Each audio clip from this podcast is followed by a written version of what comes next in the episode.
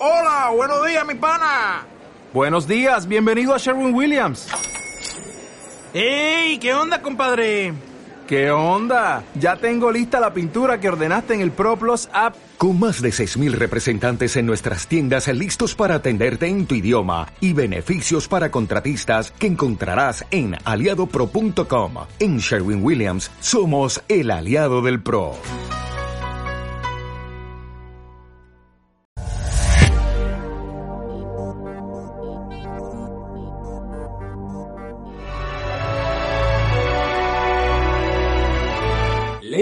Down of Chromatica, su esperado disco de remixes, y aquí en Pop News os vamos a comentar qué nos ha parecido. Arrancamos la reseña anunciándoos algo a bombo y platillo, y es que bueno, cuando se publicó Chromatica y vimos que era un disco para disfrutar muy mucho en las pistas de bailes, dijimos, jolín, esperemos que algún día podamos hacer una fiesta pudiendo escuchar el disco en donde debe escucharse, que es en una discoteca, en las pistas de baile. Y últimamente ya las restricciones con el tema del ocio nocturno, etcétera, están empezando a levantarse. Y bueno, pues llegó el momento de hacer la fiesta de cromática. Pop News se une a la fiesta Roar Party para hacer la fiesta cromática. Además abre temporada el próximo 10 de septiembre en la sala Yasta. Así que si queréis eh, pasaros por allí, yo voy a estar pinchando, poniendo música eh, al inicio de la noche en, la bienvenida. Eh, la fiesta es de 9 a 3, yo estaré pinchando de 9 y media a 10 y media, pero luego estaré un ratillo por allí y así que podemos vernos y poder escuchar el disco que es lo importante. Así que bueno, os invito a todos los que seáis de Madrid, porque es en Madrid la fiesta acercaros, eh, podéis reservar ya las entradas, os aconsejo reservarlas porque ya sabéis que a pesar de que estén levantando un poquito las restricciones, todavía hay límites de aforo y todavía hay limitaciones también de horario, así que os aconsejo por el, pues, muy limitado el aforo, así que os aconsejo reservar y estar en lista. Podéis hacerlo eh, a través de mensaje privado a, eh, bueno, el perfil es arroba roar. no, arroba, sí, arroba roar.party.madrid en Instagram y mediante mensaje privado, bueno, escribís y reserváis. Os van a decir los precios y el horario, etcétera, y bueno, pues os apuntan en lista. Y lo mismo por Twitter, si tenéis Twitter, eh, lo que se llama arroba roarpartymadrid, todo junto, y por mensaje privado podéis hacer la reserva y podéis eh, estar en lista, ¿vale? Así que nada, dicho esto, y por fin vamos a poder celebrarlo este próximo viernes y escuchar cromática como debe ser, eh, estaremos, allí disfrutándolo muy mucho. Evidentemente estaré también poniendo música de plena actualidad. Así que bueno, pero sobre todo algunas canciones que no pudimos bailar durante el confinamiento y que nos chafaron un poco, ¿no? No poder bailar en la discoteca. Así que bueno, allí os espero. Vamos ahora con la reseña de cromática, que es lo más importante, y es que, bueno, ya sabéis que cuando empezamos a hablar eh, acerca de, bueno, cómo me gustaría, muchos me preguntabais, ¿no? ¿Cómo me gustaría que sonase el nuevo disco de Lady Gaga? ¿Por dónde me gustaría que fuesen los tiros? Yo siempre decía, jolín, pues a ver, si Lady Gaga ha sido caracterizada siempre por algo, es por eh, acercarse bastante al panorama underground, por innovar, por ser de alguna manera rara produciendo música, porque si bien es cierto que siempre ha sido pop, siempre ha vivido bastante ¿no? de panorama underground, trayendo cosas que, bueno, no, están, no son tan eh, comerciales, digámoslo así, ¿no? Más, un poquito más difíciles de vender. Ese punto extravagante, para mí, era un poco la señal de identidad de Lady Gaga y por lo que a mí realmente me enganchó. Y si bien es cierto que muy pocas cosas, por edad además y por cultura que tenía para aquel entonces, porque no me pilló eh, demasiado joven, eh, tampoco es que me enseñase nada, nuevo para mí, sí que me daba bastante eh, placer poder eh, ver un artista que estaba llevando todo ese panorama underground, todas esas cosas que eran como de sitios un poco más eh, detrás de escena o no tan populares al mainstream, a llevarlo a, la, a todo, a una gira por todo el mundo, a llevarlo por unos videoclips súper elaborados y con muchísima pasta, ¿no? Entonces, eh, bueno, pues siempre decía, bueno, me encantaría que eh, de alguna manera regresase un poquito a las pistas de baile y me gustaría también que lo hiciese de la mano, pues bueno, de artistas underground, que además son mis favoritos ahora mismo y que están en pleno auge. Siempre ya sabéis que hablaba de Sophie y Sophie parecía haber estado involucrada y por cierto una pena porque seguramente en este álbum si hubiese seguido con vida habría estado muy presente Sophie. Aunque bueno, tengo la... eh, siempre quiero pensar, ¿no? Que aunque no haya estado haciendo una producción, sí que ha estado, porque es indudable que ha influenciado en todos y cada uno de los eh, productores que han estado en este álbum. Así que, de alguna manera, Sophie también ha estado. Así que, bueno, no nos podemos quejar, ¿no? Eh, pero, bueno, no ha hecho una canción expresamente, ¿no? Para, para este disco de remixes. Pero siempre pensaba, jolín, Sophie, me gustaría Arca, me, gust- me gustaría productores del panorama eh, un poco más eh, PC Music, como por ejemplo Charlie XCX, que, bueno, eh, últimamente es como que se ha ido un poco, la última canción como que se ha ido un poco, pero eh, es muy hyperpop y este estilo estaba como floreciendo y digo, jolín, pues estaría muy igual que le diga, ¿qué es eso que está floreciendo ahora mismo? ¡Pum! Y lo pusiese de moda, ¿no? Y fuese ella, ¿no? La- el estandarte un poco de todo esto, de esta ola que está viniendo y pegase por fin el petardazo, ¿no? De la mano de Lady Gaga publicó finalmente Cromática, que era un disco, bueno, pues mucho más club eh, tradicional, podríamos decir, reservando algunos eh, aspectos experimentales, eh, por ejemplo, Sign from Above, eh, que son un poco más atípicas, algunas canciones que son un pelín más experimentales, pero en general eran canciones pues muy bailables, muy club tradicionales, con influencias muy de los 90, de los 80 y está muy bien, ¿no? Pero uf, me faltó me faltó un poco ese punto de innovación. Ahora anunció este disco de remixes y claro, a medida que iban anunciando remixes que tengo aquí todas las, colaboraciones, iba diciendo, bueno, pues perfecto, pues perfecto, pues perfecto, ¿no? Porque para empezar, Arca, que es una de mis artistas favoritas, una de mis productoras también de música favorita, estaba involucrada en el proyecto. Eh, por otro lado, Charlie XCX, que lo hacía de la mano de A.G. Cook, que A.G. Cook, para que no lo sepa, es bueno pues el, fundador del sello PC Music, que es el primer sello que albergaba y que además eh, se comprometía muy mucho con el estilo hyperpop y todos y cada uno de sus eh, fichajes eran eh, este tipo de sonido, ¿no? Y bueno, pues era un poco el creador de toda esta ola y está involucrado en este proyecto, con lo cual quizá eran Arca y eh, A.G. Cook los dos eh, titanes dentro de este disco de remixes y el principal atrayente bajo mi punto de vista, pero también estaba dos, estaban eh, eh, Jimmy Edward, estaba Planning to Rock, que es productor de, de, Sof- de Robin, y que a mí Robin me encanta, y, y bueno, pues decía Jolín, eh, es un disco que yo creo que va, que va a tener unos remises eh, experimentales, pero también de alguna manera eh, tradicionales europeos, porque estaba Planito Rock un poco sonando a Robin. así que bueno, creo que podría satisfacer a, diferentes públicos con los estilos que todos y cada uno podemos esperar en un disco de remixes. Claro, eh, con Arca evidentemente esto se sale de, de tiesto y claro, habría también experimentación, que es a mí al fin y al cabo también lo que me gusta, ¿no? Al final, pues lo que nos hemos encontrado ha sido eso, ¿no? Un poquito de diversidad en todas y cada una de las canciones, que para mí es también eh, la esencia de, al menos, el concepto de cromática. El, concepto de cromática al final era eh, diversidad, eh, aceptación, diferentes estilos, eh, diferentes colores, diferentes personalidades, diferentes pensamientos y todos encajaban en ese universo y, se debía respetar y se debía había, que tener bueno pues eh, un poco de, compasión y un poco de respeto por todos y cada uno de los estilos un poco de no era un poco eso no ese mundo eh, onírico y perfecto no digámoslo así. Y al final el disco de remixes para mí es más cromática que el propio cromática no porque efectivamente lleva al sonido el concepto del disco y bueno, evidentemente, dentro de la producción eh, va a haber canciones que nos puedan gustar más o menos, porque si bien es cierto que Lady Gaga ha bebido mucho el panorama underground, es un artista pop y tiene mucho público que lo único que espera de Lady Gaga es Poker Face y Just Dance.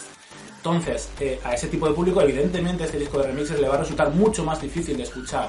Eh, este estilo de música, si a mí personalmente llevase a algunos de los productores con los que ha colaborado aquí a su próximo trabajo discográfico, pues su próximo trabajo discográfico sería más arriesgado y por ende, pues efectivamente a muchos de los seguidores dirían, jolín, ¿esto qué es? Porque quieren Poker Face y quieren Just Dance, pero para mí Lady Gaga es mucho más que Poker Face y mucho más que Just Dance, entonces es también esto. Y lo había dejado olvidado últimamente, con lo cual me siento eh, muy orgulloso de que haya podido contar con todos estos productores, con todos estos artistas del panorama underground, que además dan una diversidad tremenda, eh, tanto dentro de todo el colectivo LGBTQ+, como además de estilos y sonidos. Así que me parece un disco de remixes que va con el alma de cromática y luego ya aparte de si te gusta o no, si está mejor o, peor elaborado, esto ya eh, yo considero que está muy bien elaborado, creo que está pensado al milímetro, todos y cada uno de los productores y todos y cada uno de los artistas han captado perfectamente el mensaje de la canción y lo han llevado y lo han reinterpretado y llevado incluso a su estilo, así que yo creo que todas y cada una son increíbles. Evidentemente hay algunas que me gustan más, otras que me gustan menos, quizá las que menos me gustan a mí personalmente son las que más, eh, cuando pensamos en un disco de remixes, bueno, ¿qué podemos esperar, no? Y el cliché, digámoslo así. Entiendo que, bueno, pues a muchos son canciones que están muy bien hechas, pero por ejemplo, remixes, por ejemplo, a mí de Alice, de Stupid Love, de mm, Enigma, o el de One Thousand Doves por Planito Rock, o sea, yo creo que son quizá los más esperables dentro del disco de remixes. Eh, este, estas, estos eh, remixes podrían estar en cualquier otro disco de remixes y estos productores podrían estar en cualquier otro disco de remixes. Y para mí, pues evidentemente eh, se lleva la palma por las producciones más arriesgadas y las producciones que dices, joder, oh, qué gusto, ¿no? que se arriesgue, ¿no? Y que, y que se hagan cosas diferentes. Estas cosas a mí pues me, me encantan, ¿no? Me gustaría ahora hablar acerca de eh, mis canciones favoritas, pero quiero tener unas palabras para todas y cada una de ellas, porque hay algunas que se han quedado fuera de top 5. Así que bueno, ahora voy a dar paso a mis 5 canciones favoritas de Down of Chromatica.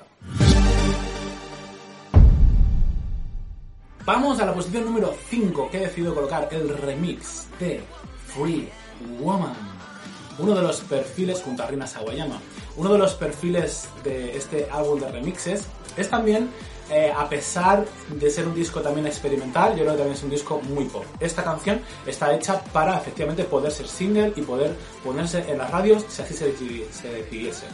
Con lo cual yo creo que es una canción que es como el, el remix de S&M junto a Rihanna y, Britney Spears, que es simplemente sumar a una estrella del pop a otra y hacer una canción un poquito como a lo mejor con un poquito más de fuerza o una pequeña reinterpretación, pero en esencia es una canción pop que no sigue los parámetros tampoco de un remix y que podría ser single perfectamente, se podría hacer un vídeo musical y podría funcionar en cualquier eh, estación de radio más comercial y más pop. Así que para mí esta es una de las eh, canciones más representativas de esa ola que tiene dentro de este disco de remixes. Eh, esta canción es increíble, el, Rina está espectacular. La esencia que tiene también dentro de la canción recuerda muchísimo al disco debut de Rina Sawayama, que es su primer álbum y el más reciente. Eh, suena muchísimo también a, Rina Sawayama y, hace que la canción eh, suene completamente diferente, a la vez no y a la vez Rina Sawayama, así que yo creo que han hecho algo completamente perfecto. Para mí, una de las mejores canciones de este disco de remixes.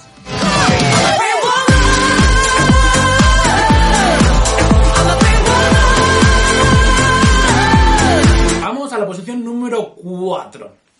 Esta también es un poco representación. Lo que pasa es que está tan bien hecha. Es que, a ver, es que hay muchas que están muy bien hechas, pero bueno. Esta creo que eh, es una versión diferente y como más comercial de la original. Babylon, eh, el remix de Babylon, creo que, tiene todo el potencial también para poder ser single. Además, eh, quizá la versión original es muy chula, a mí me encanta y me recuerda muchísimo a Born This Way, pero no sé yo si funcionaría como, como single, ¿no? Quizá es eh, demasiado clásica para poder sonar en las radios, digámoslo así, por decirlo de alguna manera, ¿no? Los elementos suenan muy a Born This Way, suenan muy a música de los 80, eh, y no sé yo si ahora mismo sería el mejor momento, ¿no? En cambio, este remix eh, creo que sigue siendo una canción comercial, precisamente como Fluid Woman, pero tiene ese punto de más actual, ¿no? Actualizar un poquito el sonido y a la vez mantener la esencia de la canción, ¿no? Y el mensaje. Así que esta canción, e igual que Free Woman, me parecen dos eh, momentos muy buenos para poder sacar de aquí singles y que sean comerciales, claro, porque si sacas a lo mejor el Reino Mi de Arca, pues quizá no sea la mejor opción como, como single, ¿no? Pero estas a mí me parecen quizá las dos mejores opciones junto a Sour Candy, que es que a mí personalmente me parece que la han elaborado muchísimo más. Hay algunos fans de hay algunos fans de Blackpink que estaban ofendidos porque habían dejado dos versos de dos de las integrantes y Girl ha hecho ahí una fantasía tremenda. Eh, la producción, bajo mi punto de vista, está como mucho más elaborada, mucho más trabajada, y como más elementos.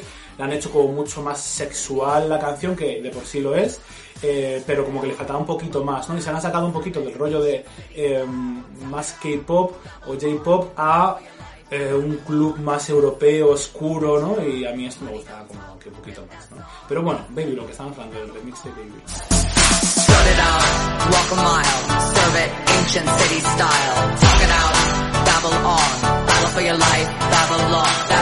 Posición número 3. Había muchas expectativas y claro, cuando escuchamos por, primera vez 911, el remix de, de Charlie XCX, Lady Gaga, producido por A.G. Cook, dije, a ver cómo hacen esto. Y el remix al final es un viaje por todos también los clichés de la música, del sonido hyperpop, porque es que tiene eh, es como una especie también de viaje por eh, lo que se espera escuchar en una canción de Hyperpop, ¿no? Es como una especie de demostración, ¿no? Eh, una probadita de todos y cada uno de los clichés, digámoslo así, de, de lo que es la música Hyperpop. Y bueno, pues a mí me ha encantado. Los versos nuevos de Alexis están genial. Eh, cómo está utilizado el, los, el autotune, etcétera, me parece. Bueno, es que Alexis y autotune van de la mano de una manera increíble y está siempre muy bien elaborado, ¿no? Suena súper limpia la canción, muy diferente al original y a la vez la respeta muchísimo. Y me parece una canción mmm, muy melancólica también. Tiene puntos de melancolía, tiene puntos de crudeza, tiene puntos happy también. Me ha gustado mucho la producción que han hecho y cómo han, encajado a, a, las, dos en la canción. Me parece también una de las mejores propuestas, quizá también para single, aunque quizá esta sea un poquito menos comercial. Eh, esta quizá sea más, esté más enfocada un poco más ya al panorama underground. Pero está muy bien que Lady Gaga se vea en estos registros, está muy bien que Lady Gaga de repente explore estos sonidos y quizá con suerte en un futuro pueda eh, estar en un disco inédito, ¿no? Luego hablaremos acerca de ello. Pero de momento 911 también se coloca en la posición número 3 de mis canciones favoritas de Town of Chromatica.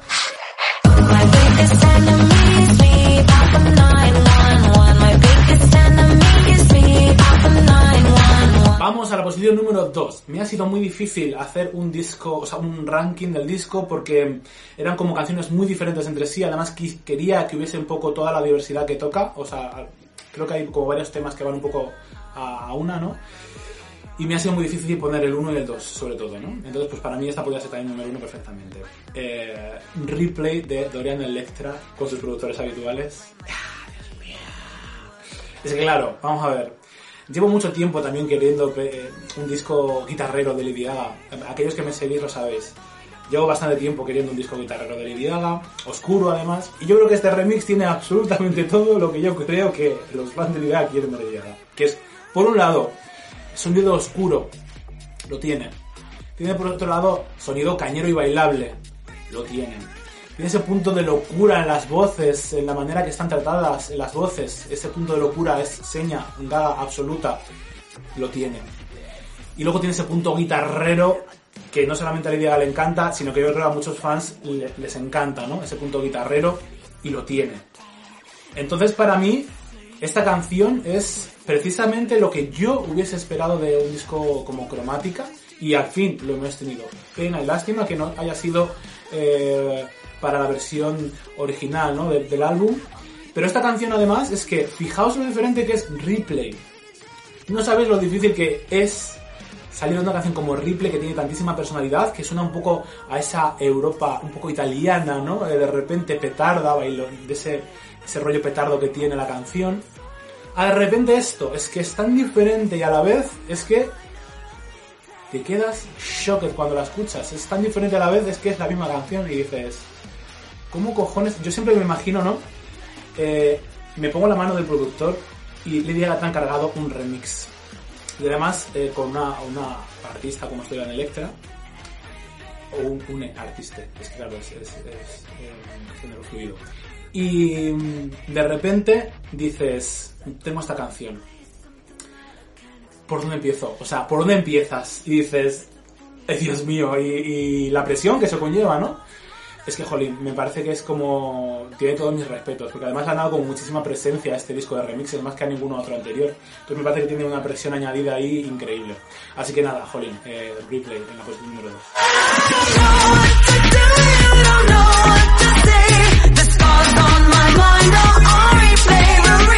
Y vamos a la posición número 1, que para mí...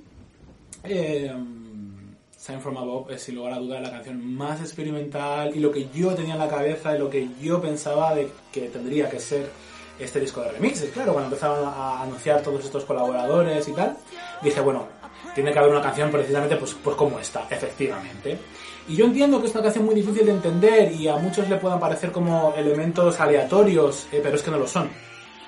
Estábamos muy acostumbrados, durante el confinamiento hice una serie de vídeos, estamos muy acostumbrados a las estructuras eh, que sean una estructura pop. Y cuando sale de verso, estribillo, verso, puente, estribillo final, se nos descoloca un poco todo. Cuando metemos elementos que siguen ritmo, pero a lo mejor no los compases habituales, no sabemos interpretarlos y nos suena mal porque no estamos acostumbrados a escucharlo. O temas más deconstruidos, más acelerados. con sonidos no habitualmente agradables, como el pito de un coche, o, y que es todo como mucho más melódico y mucho más agradable, pero yo decía, pero ¿y por qué la música tiene que ser agradable? ¿Qué, además, ¿qué es lo agradable? Y para mí esto también es la esencia de cromática, cuando hacíamos un disco lleno de diversidad, un disco lleno de colores, donde nada es mejor que lo otro, y de repente ninguna de las canciones tenía algo como esto, yo decía, sí, mucha diversidad, mucho pero en verdad es, lo mismo, ¿no? Como decía Rocío Jurado en el, anuncio del Danú, es lo mismo pero no es lo mismo, pero si es lo mismo, pero si lo estoy viendo. Entonces, bueno, es necesario este tipo de canciones. Es necesario que un artista como Lidia tenga eh, los el coño de hacer canciones como esta y dar esa visibilidad, arriesgar de esta manera. Es que si no arriesgan estas, estas eh, personas, ¿quién va a arriesgar? Al final terminan arriesgando la gente que tiene como menos recursos, ¿no? Las multinacionales no quieren arriesgar y no quieren lanzar este tipo de propuestas, ¿no? Que yo creo que, pues, tienen que darse en algún momento también visibilidad.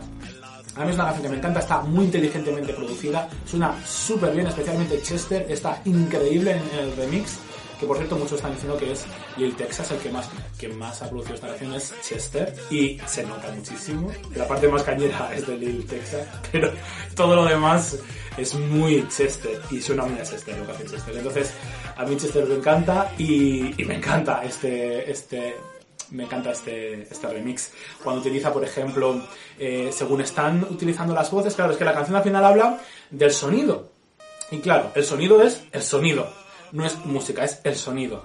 Entonces empiezan a utilizar elementos, por ejemplo, cuando dicen sign, eh, utilizan una, una onda de sonido pura. Que esto, para quien no lo conozca, pues le puede parecer aleatorio, pero en vez de decir sign, utilizan la onda de sonido, que es sign, y utilizan la onda de sonido. Cuando de repente van a decir silence, la pista se queda en silencio. Pues creo que son cosas que dices, jolín, o sea, cómo han cogido y han, han hecho la canción, o sea, lo que dice la canción, hecho música, ¿no? Y ese momento me parece increíble, o sea, me encanta, o sea, cómo no podía estar. Y creo que además en cromática from Above también estaba en la posición número uno porque yo creo que también es la canción más arriesgada. ¿Cómo está tratada la canción de la voz de Elton John? De repente como empieza a girar alrededor tuyo, empieza a sonar por aquí, sonar por allá, o sea, es que hay que salirse un poco de lo que de- de- del baile, de, de querer disfrutar como baile y escuchar la música muchas veces como precisamente eso, es decir, voy a escuchar música, ¿no? La gente eh, cuando va a consumir música lo que piensa es en bailarla y en disfrutarla, ¿no? Y está muy bien, y está eso, esa música tiene que existir, evidentemente yo soy el primero que me encanta y la disfruto muchísimo. Pero también tiene que haber momentos en los que dices, voy a poner a escuchar música como si fuese como lo que es arte y admirar los sonidos, cómo están hechos, cómo están tratados, por qué y cómo está hecho, ¿no? Y sentarte a escuchar música. Y eso hay muy pocas personas que lo hacen, que es sentarte en el salón de tu casa, poner un buen, tener un buen equipo de, de- de sonido y disfrutar precisamente de esta sacada de polla que se han hecho los productores, los tres productores de esta, de esta canción. Entonces, pues bueno, a mí personalmente, pues esto me gana. ¿Qué queréis que os diga? Entonces, Sign from Above, que yo sé que al menos muchos amigos míos dicen que esta canción es un horror y es un circo, pues para mí me encanta. Claro, esto a lo mejor lo pones en alguna discoteca y dices, madre mía, ¿esto qué es? Pero en tu casa, con tus amigos, de repente, con una- unas copitas y tal, dices, oye, qué bien está esto aquí puesto, ¿no? Sign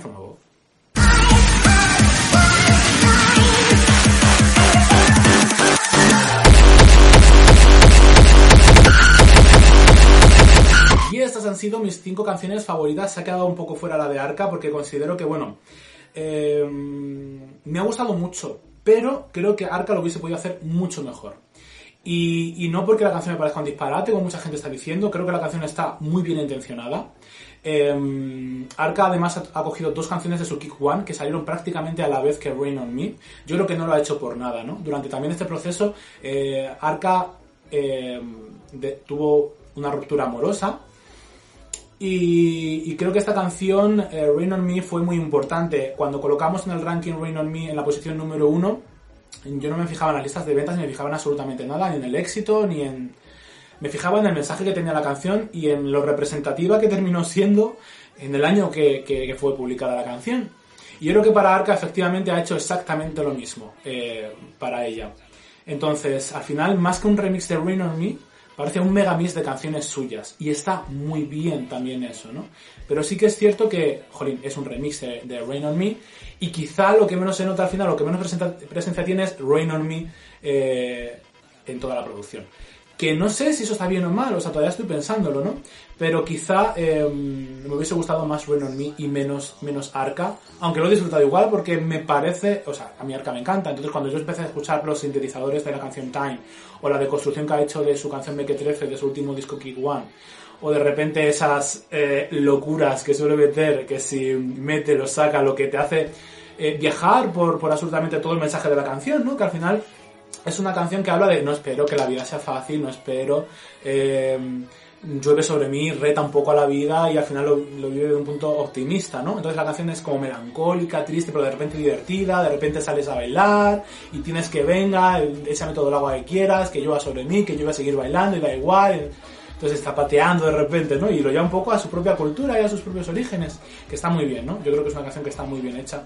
Y pues eso, que entiendo que al final eh, pues lo que decía con Sanfumabo, que hay gente que no está muy acostumbrada precisamente a escuchar ese tipo de música y evidentemente no le suena bien, eh, pero es una puerta abierta a poder escuchar este tipo de sonidos, ¿no? Y de repente poder entenderlos, ¿no? Y a vivir la vida, la, a vivir la música de una manera diferente a lo que ya la estás viviendo, ¿no? Porque la, vida no solamente es salir de fiesta una noche y que te pongan un beat increíble y poder bailarla. La música te acompaña en otros momentos de tu vida y, yo creo que también hay que sentarte en algún momento y disfrutar de la música sin pensar en absolutamente más que en como si fuese una especie de exposición de sonidos, ¿no? Y cómo están presentados y, y yo creo que esto precisamente es lo que es. Eh, Fan Tonight me parece increíble también cómo está producida. Eh, con Pablo Vitar de repente ese sonido de bachata, salsa, uh, dos minutos y medio que se te hacen todavía más cortos porque es que es, es muy guay el, giro que le han dado de repente, ¿no? Y me encantaría que también pudiese ser single para los países más latinos, ¿no? Que esto podría funcionar. Plastic Doll es increíble, Sorkan ya he hablado de ella, Plastic Doll es que me parece que, eh, pues eso, potencia un poquito la, la, canción. La canción quizá no era de las mejores, a mí me gustaba mucho, ¿no? Por Skrillex, pero creo que la potencia, ¿no? Y la da un rollo quizá más pop incluso que, que la original. Enigma, como digo, me parece un remix más. Eh, está muy bien, pero me parece como algo que podrías encontrar en cualquier otro disco de remixes de cualquier otro artista. Ripley, bueno, ya he hablado de ella. What Has Dogs. What Has Dogs ya he hablado. Parece una canción de, Robin y a mí Robin me encanta. Y la estoy disfrutando ahora mismo. O sea, ahora mismo es como que al principio dije, mmm, no me atrae mucho. Y ahora estoy como, well, creo que me está gustando. Y estoy ahí en ese punto. Y la aberración del disco, sin lugar a dudas, eh, eh, la versión de Babylon de House Love. A ver, cuando todo el mundo empezó a decir, ay, cómo molaba esto, o sea, la producción más básica imposible, no sonaba para nada bien. Y entiendo que a lo mejor la música, o como fue con un pequeño snippet de la era, la gente intentó o, o, ya tenía interiorizado de que esto iba a ser el sonido y que era muy guay, ¿no? Y intentó mentalizarse de que esto era muy guay. Pero en la canción ni sonaba bien en House Love cuando anunciaron la línea de, de cosméticos, ni cuando la estaban haciendo fotografías era una canción que sonaba bien y que estuviese terminada, ni por supuesto este remix está terminado ni, ni suena bien. Entonces lo que han hecho muchos, algunos seguidores es coger este sonido y recrearlo y hacer remixes propios que suenan más bien porque están finalizados, pero es que esta canción evidentemente se quedó fuera porque la versión buena de Babylon suena 50.000 veces mejor y evidentemente por algo se quedó fuera. Entonces, no había necesidad de incluirlo esto, pero bueno, los fans estaban tan pesados que bueno, pues aquí tenéis la, esta cosa. Pero es que vamos, o sea, no, no, y no es no, o sea, no. Bueno, pues hasta aquí eh, mi reseña de disco de remixes. Me gustaría saber qué os ha parecido a vosotros. Eh, sé que muchos, bueno, pues nos gustan mucho los remixes. Ah, sí, quería comentar.